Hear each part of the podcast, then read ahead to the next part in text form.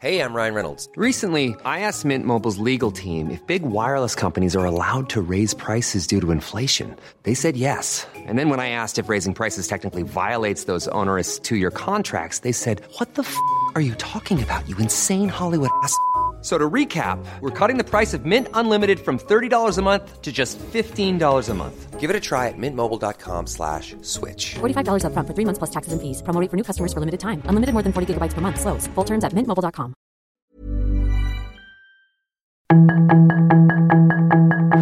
Tarde a tarde, lo que necesitas saber de forma ligera con un tono accesible.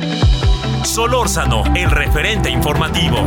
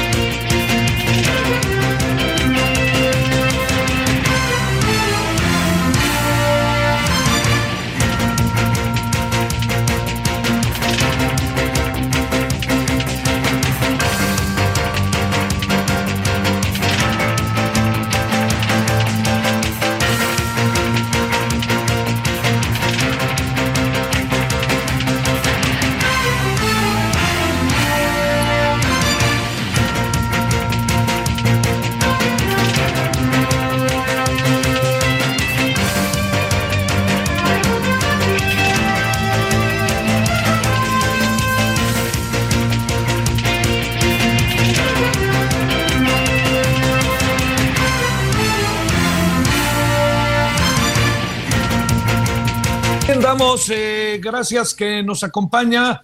Estamos aquí como todos los días. Eh, estamos teniendo algún, algunos problemillas con la transmisión o estamos bien. Estamos bien.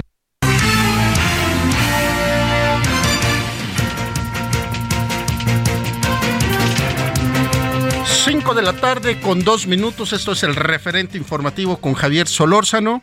Le da la más cordial bienvenida a Román García. Javier Solórzano se encuentra en San Luis Potosí. Él anda por allá cubriendo una un compromiso periodístico.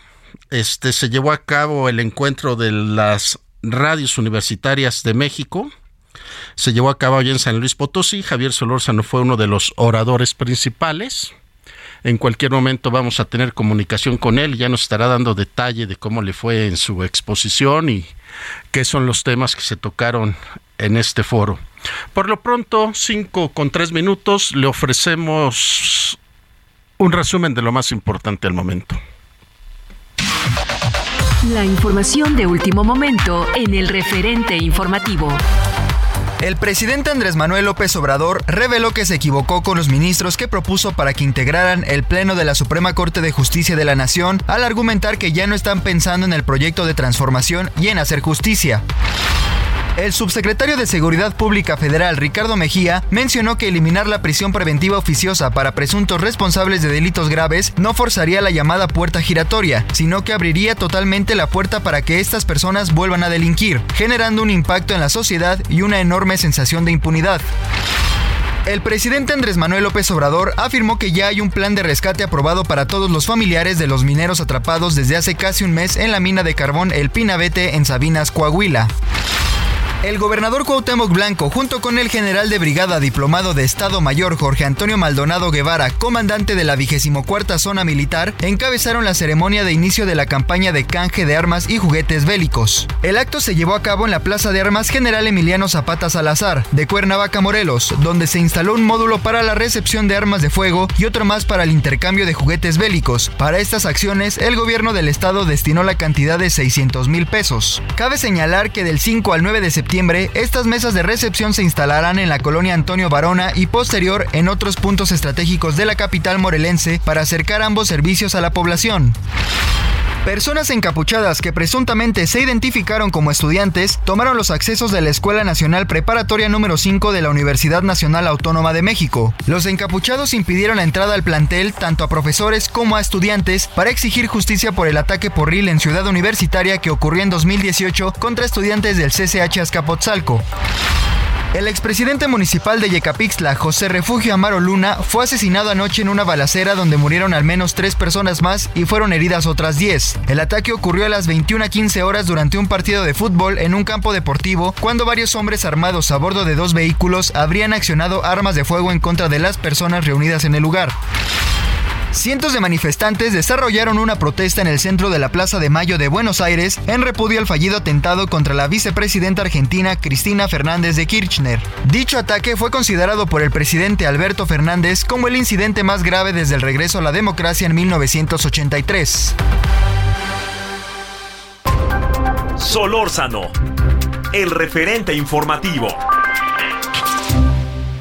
En Soriana, por México, lo damos todo. Lleva el segundo al 50% de descuento en todos los artículos de escritura y accesorios escolares. Además, aprovecha hasta un 70% de descuento en equipaje escolar y ropa de primavera-verano. Soriana, la de todos los mexicanos. A septiembre 5, aplican restricciones.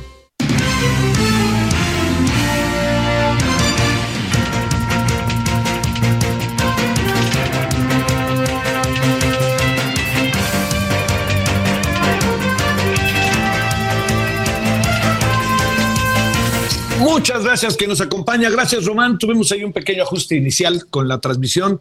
Le agradezco muchísimo que nos acompañe. Eh, efectivamente, como mencionaba hace un momento, Román, estamos en, en San Luis Potosí eh, con una tarde calurosa, sensacional. Se ve por todos lados el cielo, se ve por todos lados todo.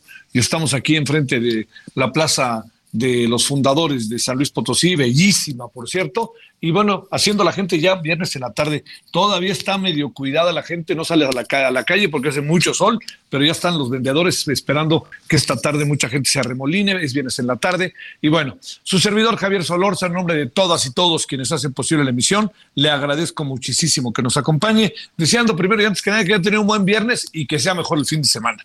¿No? Todavía hay mucho que tela de dónde cortar. Mire, vale la pena que le cuente eh, eh, a quién fuimos convocados. La Universidad Autónoma de San Luis Potosí eh, convocó a un encuentro de radios universitarias, tanto de universidades públicas como universidades privadas. Fue muy interesante porque a lo largo de ayer y hoy han estado discutiendo temas que son de primer orden, temas que son relevantes para las radios universitarias. Hoy platicábamos a ver qué, qué, es lo que el público imagina, piensa, exige de las radios universitarias. Entre otras cosas, lo que piensa y exige y cree es que deben de ser creíbles, ¿no? Que tengan un alto nivel de credibilidad. No entran en ese terreno del toma y daca, ya saben, ¿no? De que entramos las otras estaciones de radio, porque aquí hay una definición per se que tiene que ver con la cultura, la difusión de la cultura, con eh, todo lo que pasa por los trabajos que hacen las universidades, por el análisis, por eh, aquello que también pasa por la cultura, el arte. Eso es lo que las define, ¿no? También las define el entretenimiento y la diversión, por Dios, ¿no? Que quede muy claro. Entonces, eh, primero, la, relevancia del encuentro es que en los últimos dos años han estado las universidades, eh, las radios universitarias, pues como todo el país y como todo el mundo, encerradas, no ha habido posibilidad de conversar, no ha habido de posibilidad de intercambiar. Y luego también pasan cosas, que es algo que me decía eh, Gabriel Hernández, precisamente Radio Universidad San Luis Potosí. Dice, también lo que hay es que nos hemos dejado de reunir y resulta que este hecho de dejarnos de reunir es importante entender que fue la pandemia, pero ahora que nos volvemos a reunir, Resulta que muchos de los que pensamos que eran este, los directores de Radio Universidad, pues este, universidad de los estados del país, pues cambiaron, ¿no? Cambiaron pues porque cambió el rector, porque hubo cambios internos, el rectora, en fin. Bueno, todo esto se lo cuento porque realmente el tema es un tema que seguramente usted ha seguido o está medio al tanto de él, que tiene que ver con todo el proceso de las audiencias. Las audiencias, ¿quiénes son? Pues somos usted, usted, o sea, el público. Hay una idea muy clara de defensa de las audiencias porque hoy son procesos de exigencia que se dan en las sociedades. Eh, por ejemplo, le cuento lo que yo alcanzo a apreciar. En el canal del Congreso hay una Defensoría de las Audiencias. En el canal 11 hay una Defensoría de las Audiencias. En algunos medios privados hay Defensoría de las Audiencias ¿Qué significa la Defensoría de las Audiencias? Que haya una especie de buzón o de presencia que esté alentando sistemáticamente la participación de la gente para que la gente nos diga, le diga al medio de comunicación qué es lo que quiere. Porque en este proceso en el que vivimos, pues los mensajes son muy unilaterales, usted y yo lo sabemos, ¿no? Unilaterales, ahí ve el medio y avienta todo lo vídeo por haber, pero del otro lado hay alguien, o presumimos que hay alguien, ¿no? Que eso es lo que quisiéramos. Y ese alguien es usted. Y en ese proceso de el que hay, hay alguien del otro, también tiene derechos. Entonces, ese es uno de los asuntos que se discutió y más por la decisión que tomó la Corte. Es un asunto que no está terminado. Lo hablamos el otro día con Gabriel Sosa Platas, lo hablamos eh, también con el presidente de la Cámara de la Industria de la Radio y la Televisión. Es un asunto que no está terminado, porque es este, eh, una parte, se concentró mucho el tema en el, en el asunto de, a ver, yo informo y entonces yo le digo, esta mañana el presidente se reunió con los secretarios de Estado. Voy a opinar yo creo que la reunión no vale, si vale, es muy buena, es muy mala, etcétera. Miren, se concentró mucho las cosas en eso, pero quiere que le diga algo. Eso no es tan importante. Eso no es uno de los centros del tema. Y ese es un asunto que se ha ido resolviendo de alguna otra manera. ¿no? Lo que se quiere es que, la, en buena medida, lo que se quiere es que el público sepa muy bien cuándo es la información y cuándo es la opinión. Y eso hay algo de razón pero de repente se cruzan muchas variables como para poder con cierta facilidad distinguir los territorios. No es tan fácil. Se, lo digo, simplemente un invitado, puede ser un caso concreto de ello. Todo eso, ¿no? En una persona entrevistada. Este, pensemos también, eh, no solamente en este en terreno, pensemos en el terreno, se lo digo, ¿eh? por ejemplo, el tema de simplemente la transmisión de un partido de fútbol, por decirle algo, ¿no? Cuando empieza una cosa, cuando empieza otra cosa. Bueno, todo eso que le, que le digo es parte de lo que hoy se ha estado discutiendo y se ha discutiendo eh, mucho sobre qué es lo que se debe hacer, cómo se debe hacer o cómo van las cosas, ¿no? Bueno, esa es una parte de lo que hoy estuvimos conversando. Hay otras cosas también que tienen que ver con, eh, fíjese, a ver, aquellos que son estudiantes de comunicación o padres, madres de familia que tienen ahí a los estudiantes de comunicación este, entre sus hijos, le, le diría, es, es algo que eh, es importante ver. ¿Qué deben de estudiar? ¿Cuáles son los perfiles que debe de haber? ¿Hacia dónde se deben de dirigir el proceso de enseñanza-aprendizaje? ¿Qué deben aprender?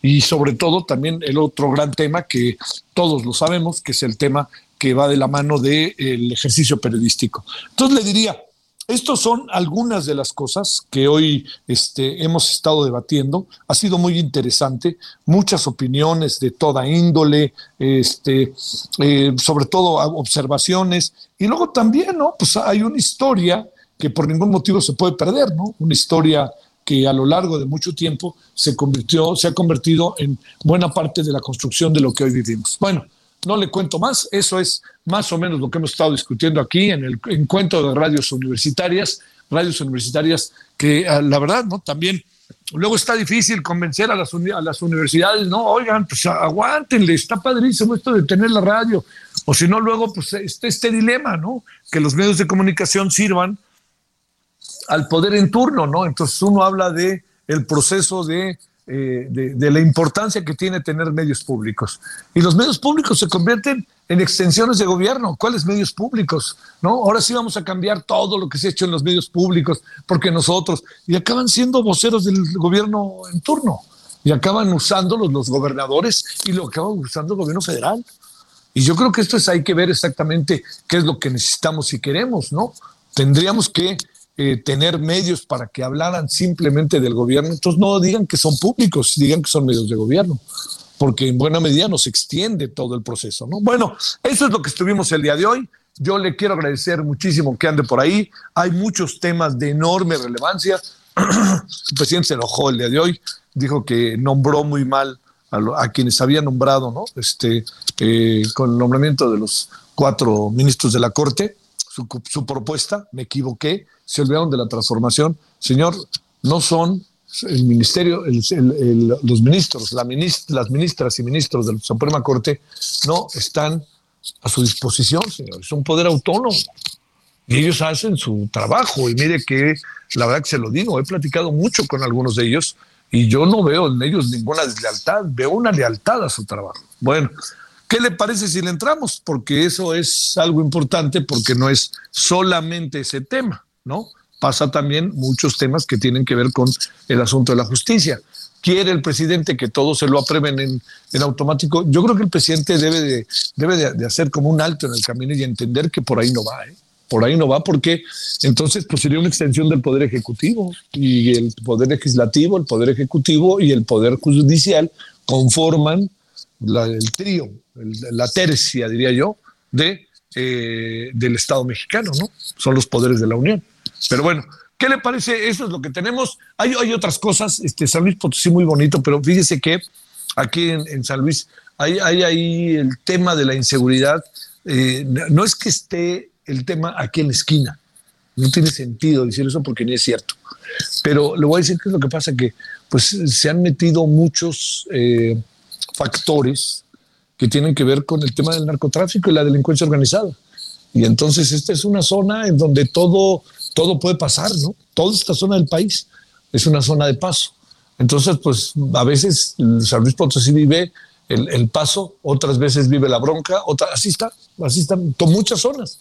Algunas son más caldeadas, como Guanajuato, ¿no? Bueno, esto es lo que tenemos el día de hoy. Ya le hablaré más de San Luis Potosí al rato. Yo estoy muy agradecido por acá. Una tarde calurosísima acá en la capital potosina. Y si le parece, vamos a entrar con los temas del día. Y tenemos este precisamente. Me equivoqué de mis propuestas, dice el presidente. Solórzano, el referente informativo.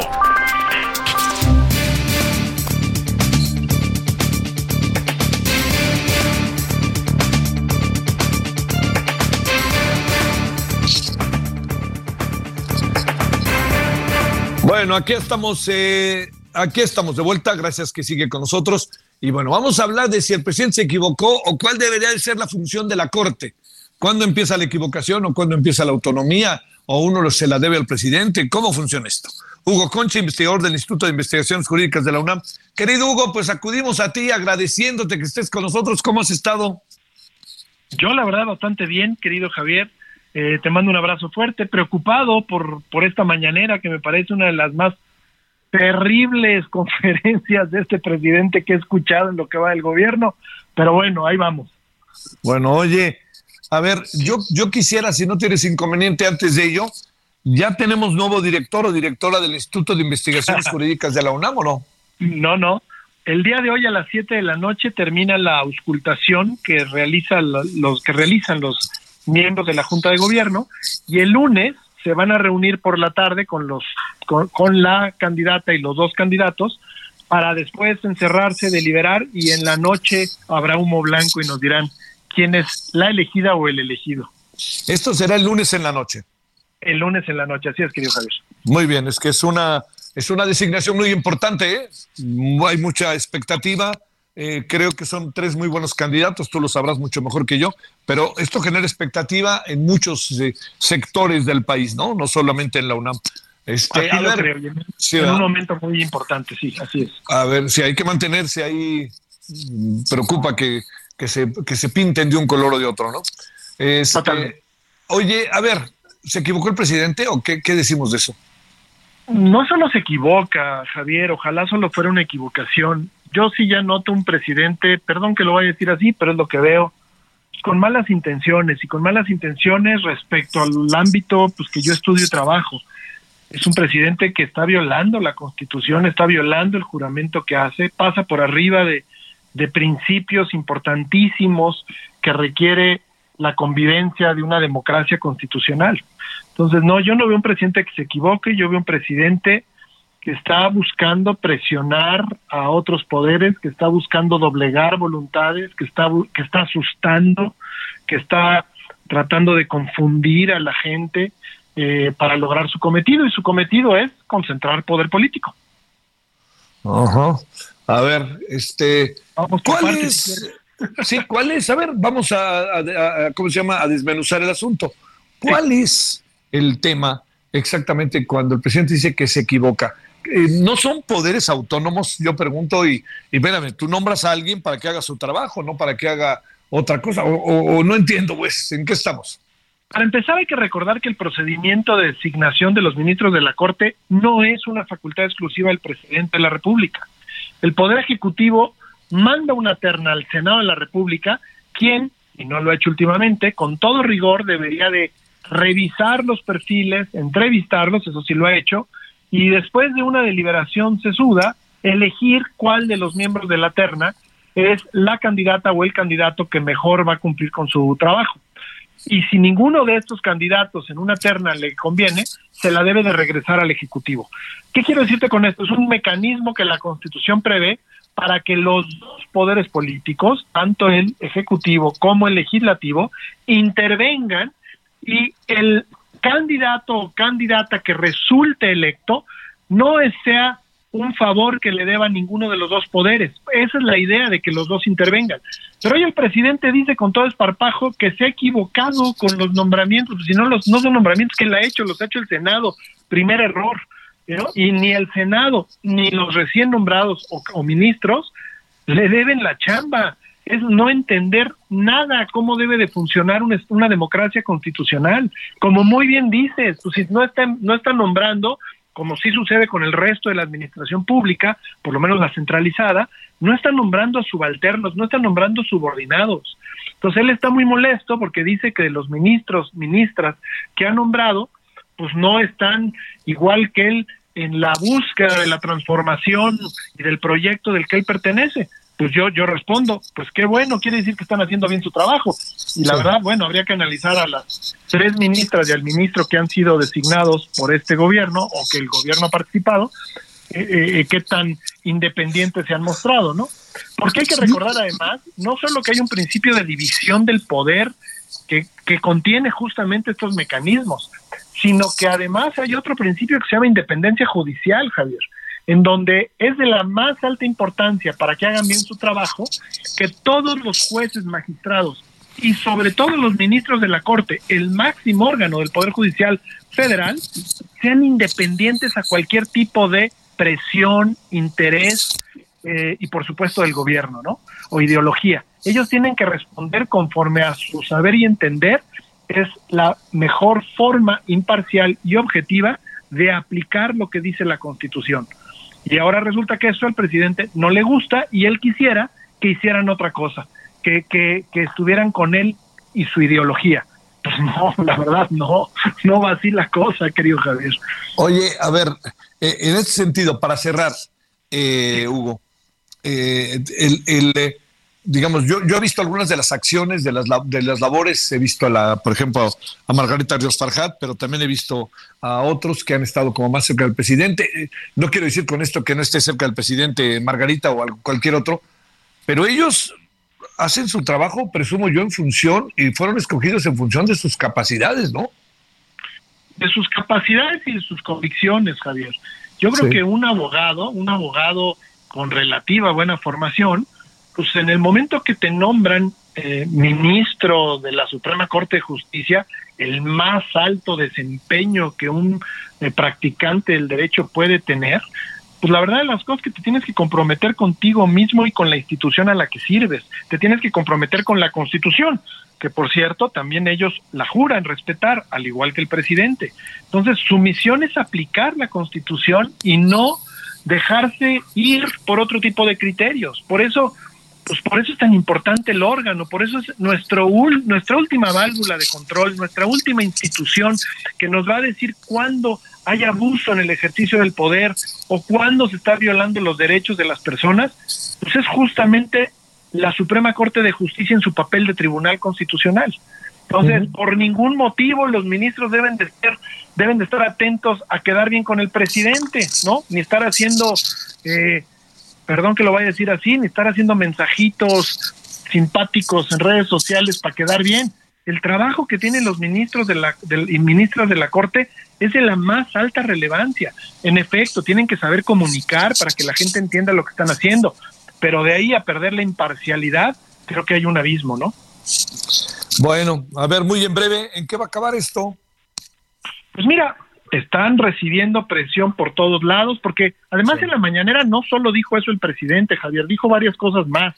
Volvieron a tergiversar datos y, realidad cuando dicen, según ellos, y el subsecretario ahí que lo acompañó en la, explicando esto, pues todo parece ser que los ministros lo que quieren es invalidar la prisión preventiva. Y repito, como platicábamos el otro día, no, se quiere invalidar y con razones fuertes que son de lo más interesantes para un debate. El referente informativo regresa luego de una pausa.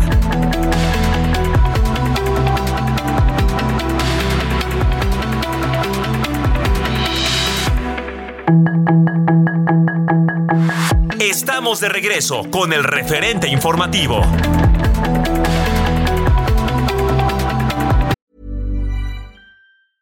When you're ready to pop the question, the last thing you want to do is second guess the ring. At Bluenile.com, you can design a one of a kind ring with the ease and convenience of shopping online. Choose your diamond and setting. When you find the one, you'll get it delivered right to your door. Go to Bluenile.com and use promo code LISTEN to get $50 off your purchase of $500 or more. That's code LISTEN at Bluenile.com for $50 off your purchase. Bluenile.com code LISTEN.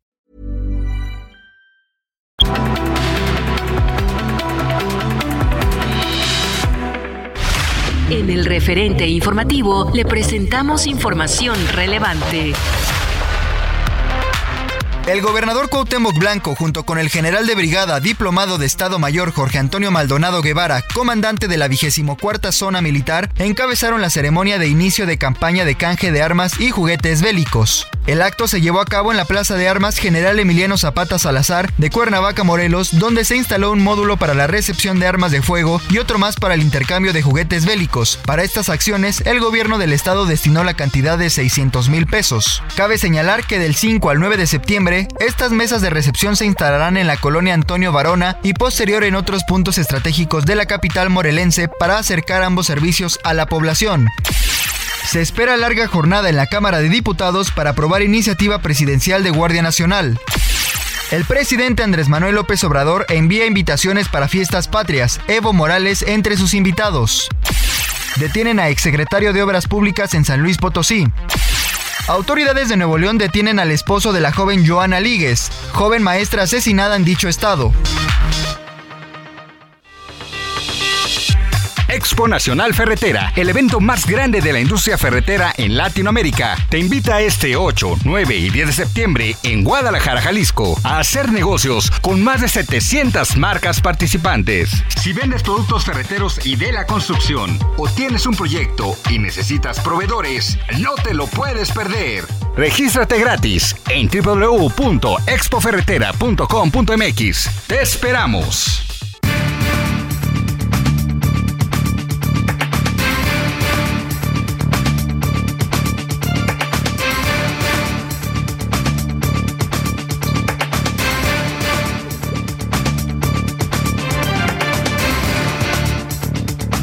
Bueno, ya estamos, eh, ya estamos aquí de vuelta. Este, y yo le quiero agradecer, en verdad, a Hugo, le quiero agradecer mucho a, Hugo Concha que se haya quedado con nosotros un ratito. Gracias, Hugo. Ahí tuvimos el, ya sabes cómo funciona esto de los tiempos.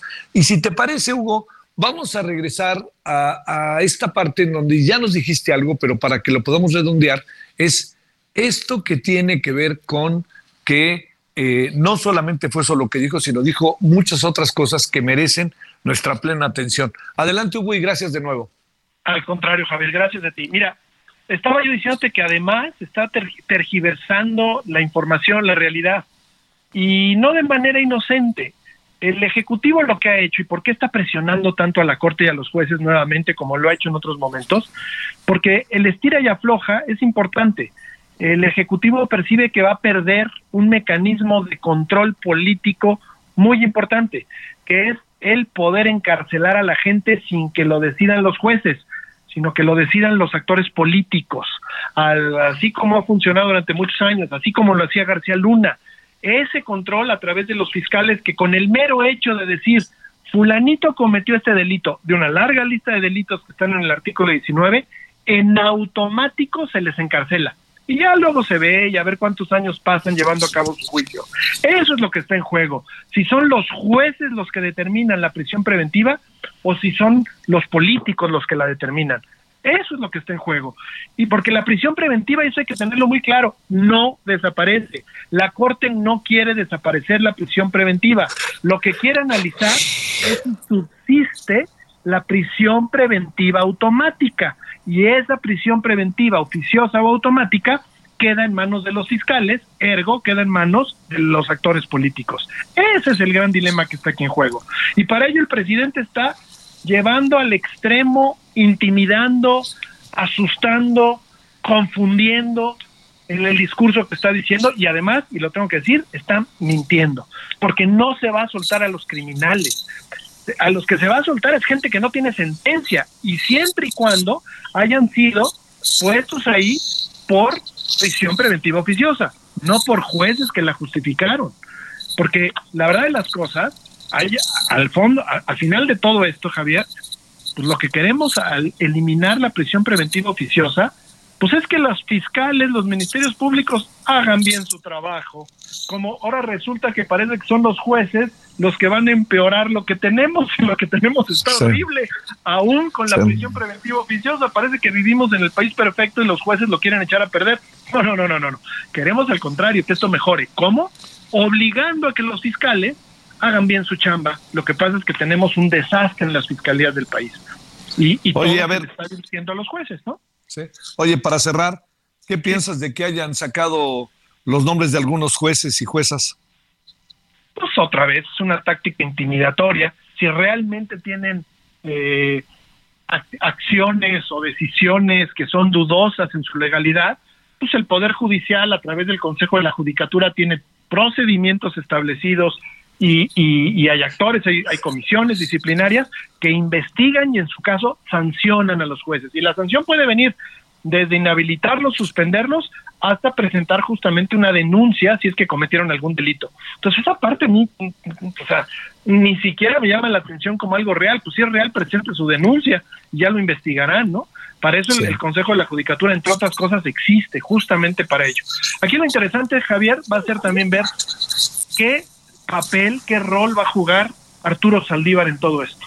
Porque como sabemos, Arturo Saldívar, pues le gusta de repente sentirse cerquita del Ejecutivo Federal en varias de las decisiones que se han llevado a cabo la Corte, pero lo de la prisión preventiva oficiosa, él mismo hace algún tiempo anunció que había que erradicarla, que había que examinarla. Entonces ahora sí se colocó entre la espada y la pared. Yo tengo mucha curiosidad de ver qué va a pasar en la Corte la próxima semana. Sabemos que vienen los proyectos de dos ministros, pero cómo van a reaccionar los demás, cómo es que van a votar y cómo, qué es lo que hace una Corte de Justicia, un Tribunal Constitucional, cómo van a argumentar sus posicionamientos. Eso es importantísimo. Bueno, te mando un gran saludo, Hugo Concha, que este, eh, ni te digo si estás a favor de alguno u otro de los del instituto, ¿no? Eh, pues, pues sí, sí, Javier, pero no sé si, si así decirlo públicamente. La verdad, los tres, como tú muy bien dijiste, son, son Sí. colegas de muy buen nivel, muy cercanos, son, es una amiga muy querida y dos colegas y compañeros de trabajo. Yo creo que el instituto va a quedar en buenas manos.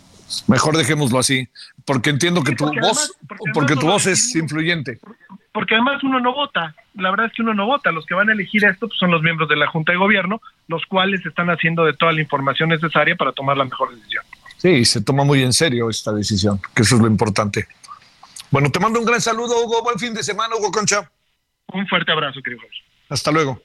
Son ahora las 17:37 en la hora del centro. Estamos acá desde San Luis Potosí, en el mero centro de la ciudad, en el marco de la reunión de radios universitarias organizado por la Universidad Autónoma de San Luis Potosí.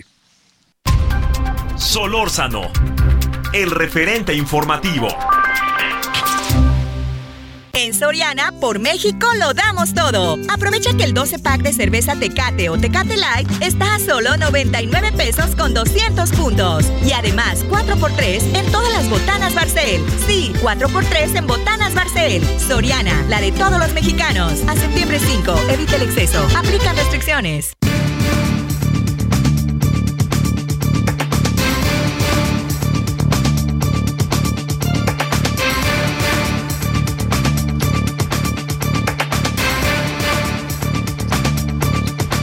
Bueno, aquí estamos de vuelta. Gracias que sigue con nosotros. Eh, mire, eh, ayer le, platicábamos de lo que pasó en la Cámara de Diputados. Recordará usted que este, hicimos ahí la transmisión, eh, estuvimos en, diferentes áreas como para escuchar voces.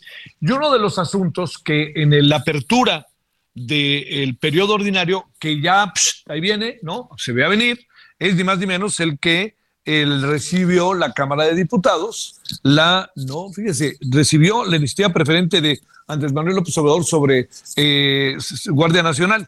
Hay, hay muchos este, asuntos ahí, porque pues no entró en el terreno de, preferente, la mandó un día antes, cuando todavía no estaba ni siquiera echado a andar el asunto, pero he visto tantas cosas últimamente respecto a las formas, reglamentos, etcétera, que como ayer fue la, el inicio del periodo ordinario, en donde se, fue a entregar, a diferencia de otras ocasiones, en el Pleno, en fin, todo eso, que mejor lo dejamos este, en que hablen los que saben y cómo la ven. Bueno, le quiero agradecer a Víctor Hernández, eh, profesor investigador de Seguridad Nacional en la Universidad Panamericana.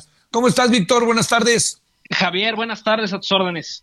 A ver, ¿qué, qué va a pasar con este? Digo, técnicamente no es preferente o si sí es preferente.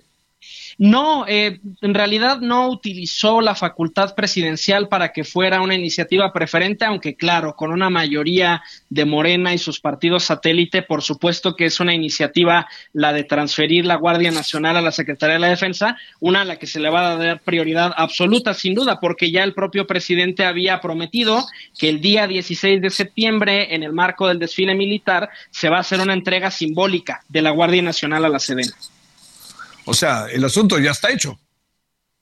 Sí, eh, es, interesante el contenido de la reforma. El presidente se ha dado cuenta de que no tiene la mayoría calificada para hacer una reforma constitucional eh, y cambiar la adscripción de la Guardia Nacional.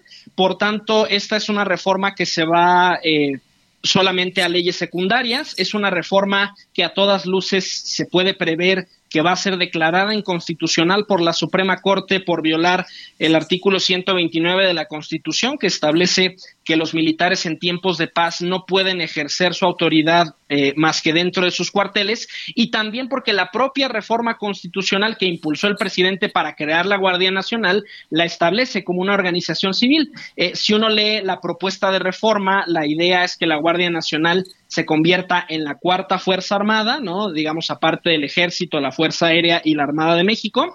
Y, eh, pues claro, también el presidente tiene muy en cuenta que la Suprema Corte se ha tardado eh, bastante tiempo en deliberar en torno a estos temas de militarización y está confiado en que para cuando esta reforma le vuelva a llegar a la Suprema Corte, pues ya va a haber nuevo presidente, nuevo Congreso y nuevo escenario político.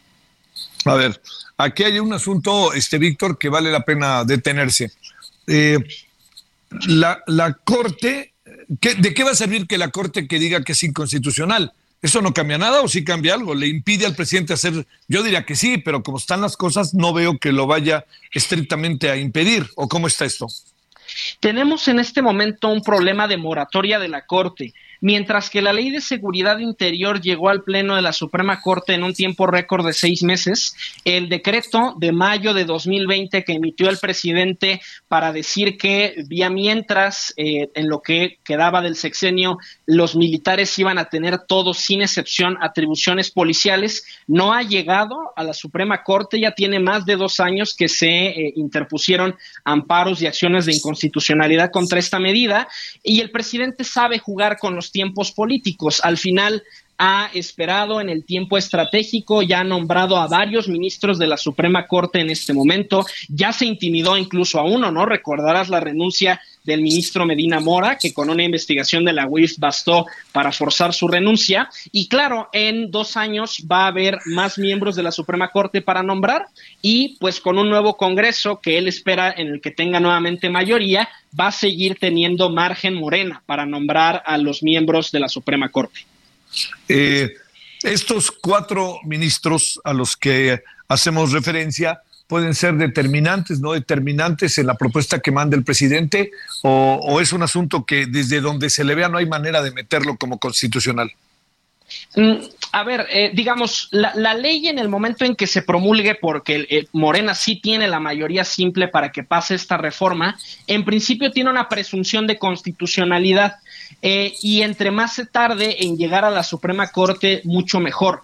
Eh, estos cuatro ministros, pues al final, eh, que siempre es uno de los grandes dilemas de la independencia judicial, a pesar de que nominalmente todos los ministros son autónomos, pues por supuesto que uno no suele olvidar a su empleador ni a quien le puso en la terna para llegar a ese puesto.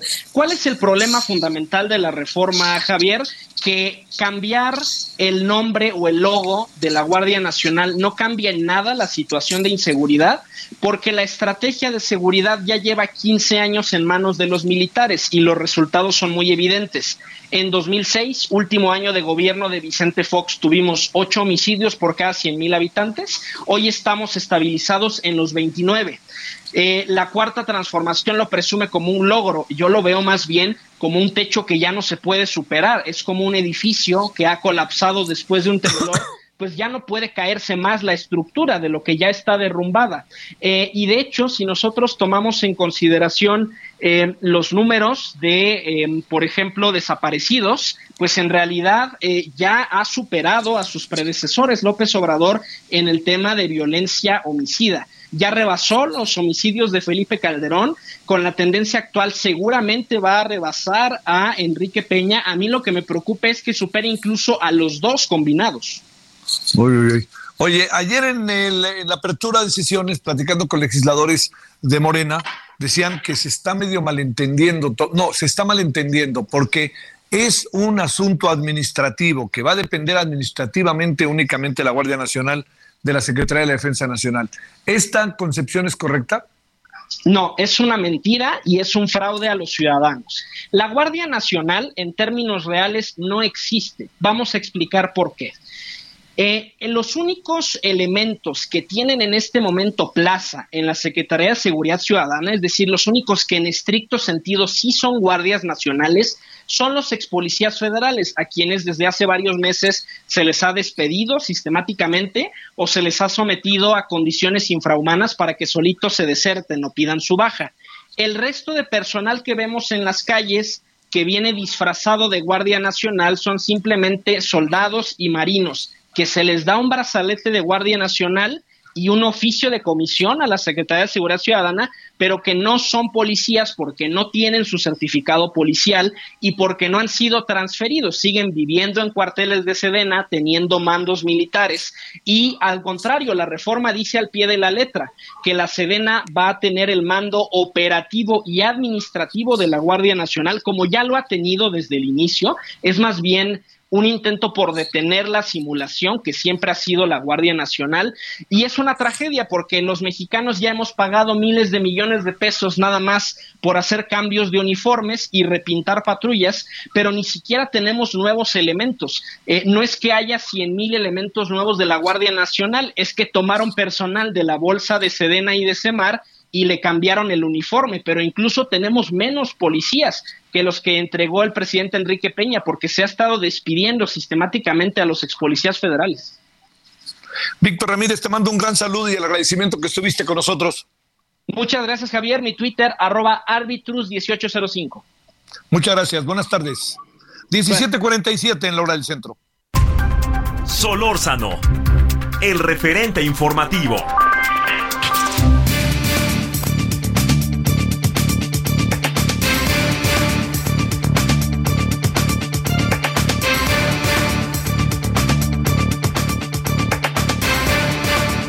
Bueno, son ahora las 19:47 en la hora de Buenos Aires, allí en Argentina, y le agradecemos a Alan Arias, periodista argentino. Ya sabe usted lo que sucedió ayer hacia, hacia la noche en Buenos Aires, y pues bueno, uno trata de entender qué pasó, qué explicación hay, etcétera. Alan, muchas gracias que estás con nosotros. Buenas noches para ti.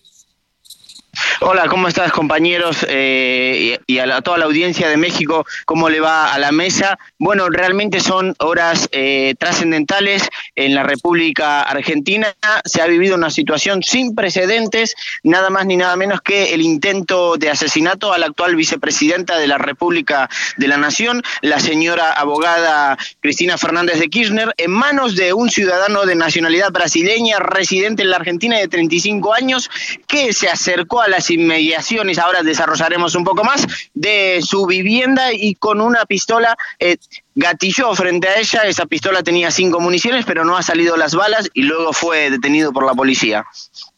A ver, este Alan, exactamente qué, qué, qué- qué- qué móvil puede haber detrás de esto. ¿Algo ya empezamos a saber, Alan? Sí, por supuesto. Eh, ahora justamente me encuentro en el regreso de la movilización eh, masiva que se ha realizado aquí en la Plaza de Mayo, en el centro de la ciudad de Buenos Aires, eh, en repudio y en acompañamiento a la actual vicepresidenta de la Nación. Pero para comenzar a desmenuzar esto, tenemos que entender de que este accionar tiene dos posibilidades, o alguien que haya premeditado esta cuestión o que sea parte también del marco del discurso del odio, lo que se está trabajando aquí en Argentina, con eh, la oposición que viene trabajando hace mucho tiempo con los medios de comunicación, bajando una línea de odio y de racismo eh, en contra de los dirigentes oficialistas, a tal punto de que eh, en varias oportunidades han echado en vivo eh, a dirigentes oficialistas de canales de televisión, han hecho columnas de opinión, periodistas alineados eh, o con líneas editoriales cercanas eh, a la oposición en Argentina, tratando de discapacitados, entre otras cosas, eh, a quienes gobiernan hoy como oficialista, que el gobierno encabezado es de Alberto Fernández y de Cristina Kirchner, entre otras cosas, ustedes se pueden imaginar cualquier tipo de barbaridad durante todos los días. Eh, así que esta persona que estaba en las inmediaciones de la casa de la vicepresidenta de la Nación, ha sucedido de que cuando Cristina Fernández saludaba eh, a los militantes, a los ciudadanos que estaban apoyándoles eh, a ella y brindándole su amor, se acercó de esa manera con el arma y gatilló. ¿Qué sucedió que no salió la bala? Las pericias indicaron de que no había una en recámara, es decir, el arma tenía efectivamente las cinco balas, pero no se hizo un paso más para que salga esa bala.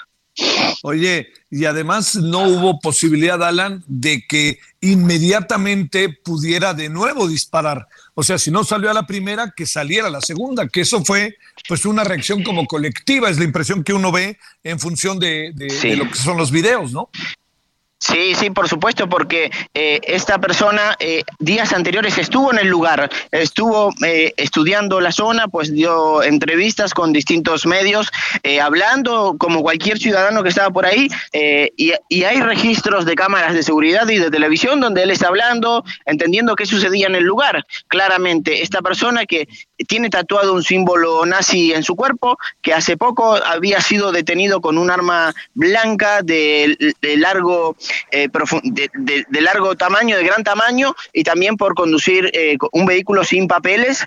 Vivía o vive en la localidad bonaerense de, San Martín y estaba cerca. Eh, fue algo casi premeditado, eso lo terminarán de confirmar las, las autoridades, va a ser indagado eh, en minutos o, o más tarde o quizás mañana a primera hora, pero ya la justicia ha decidido que está en condiciones de declarar a esta persona y que también se va a revisar su celular para entender un poco más. Pero para que entiendan del otro lado los amigos mexicanos, eh, hay un fuerte discurso del odio. eh, de parte del, eh, de la oposición hacia el oficialismo y esto de, durante mucho tiempo hace que se generen estas cosas. Sin ir más lejos, se han hecho movilizaciones donde mostraban a la vicepresidenta ahorcada en, eh, en una guillotina, en bolsas eh, negras eh, de típicas de, un cortejo fúnebre. Bueno, todas esas cosas que se han promovido desde los medios empiezan a materializarse.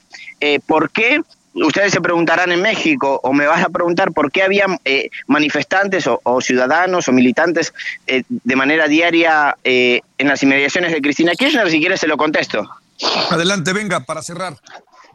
Bien, para cerrar, eh, Cristina Fernández de Kirchner atraviesa, atraviesa, como ella lo dijo, eh, un periodo eh, de, un juicio de, por causa de vialidad, que ella lo nombró como que está enfrente de un pelotón de fusilamiento mediático judicial. Entonces, ante este atropello que ella siente que tiene entre la justicia y los medios, sus militantes ciudadanos y sus aficionados, por así llamarlo, han manifestado su amor todos los días alrededor de su vivienda, con cánticos, con besos, con fotos, con flores, con, con un montón de, de- de- Cada día que ella salía al Senado de la Nación de la República y volvía de nuevo. Todos los días sus militantes estaban en su hogar.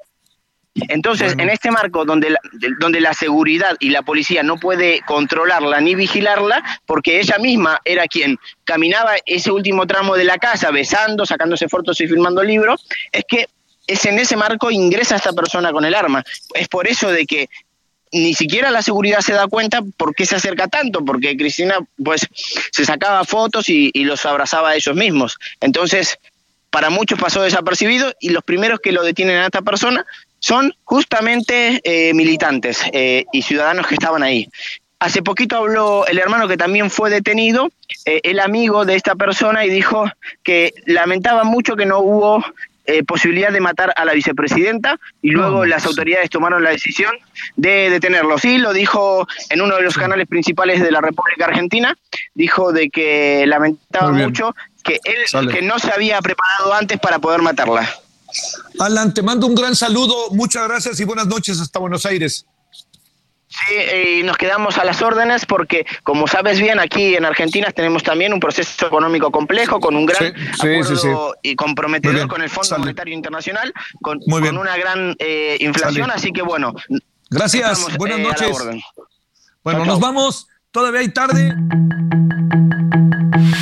Hasta aquí Solórzano, el referente informativo.